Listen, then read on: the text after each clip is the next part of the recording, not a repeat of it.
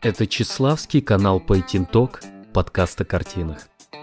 Сальвадор Дали, его величество, эпатаж. Он жил красиво и как хотел. Но что такое жить красиво? Давайте посмотрим. Сальвадор Дали создал логотип Чупа Чупс. В 1969 году Энрик Бернат, основатель компании Чупа Чупс, попросил Сальвадора Дали придумать логотип для его компании. По некоторым данным, художнику понадобилось пару часов, чтобы придумать логотип, который используется компанией Чупа Чупс и по сей день. В награду художник, помимо кругленькой суммы, попросил присылать ему коробку леденцов на палочке каждый день. И что вы думаете он с ними сделал?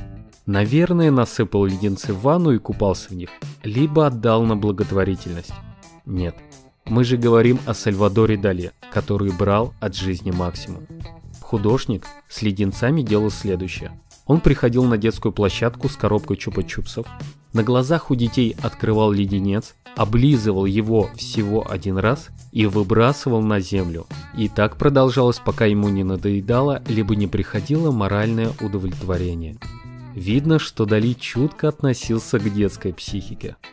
Сальвадор Дали вообще был необычным человеком. Всем известны его странные картины. Дали постоянно спрашивали, что же он хотел сказать своими работами, но художник не всегда мог дать ответ на этот вопрос. Все дело в технике написания некоторых картин. Она была специфическая.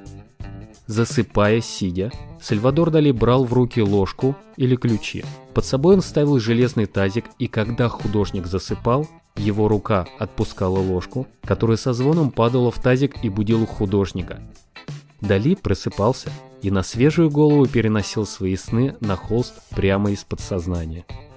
Весьма необычный метод написания картины, хотя что такое обычный, когда речь идет о Сальвадоре Дали?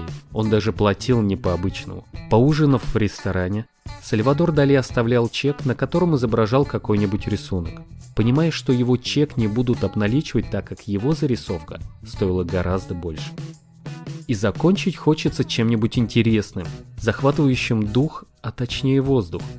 Дали чуть не умер на одном из своих творческих представлений. На одну из выставок Сальвадор Дали явился в водолазном костюме. Нет, не современном, который обтягивающий и легкий, а в старинном костюме для глубокого погружения, который весит тонну килограмм. Художника убедили, что воздуха вполне хватит для его представления. Но во время своей творческой акции Дали начал задыхаться. И так как не было специалистов поблизости, чтобы открыть скафандр, люди начали сбивать гайки с шлема, чтобы хоть как-то помочь испанцу. Художника, конечно же, спасли. А многие очевидцы были в восторге от увиденного, считая все это очередной выходкой амбициозного художника. И это лишь малая часть того, что можно сказать об испанском сюрреалисте Сальвадоре Дали. Это Чеславский, канал Painting Talk, подкаст о картинах.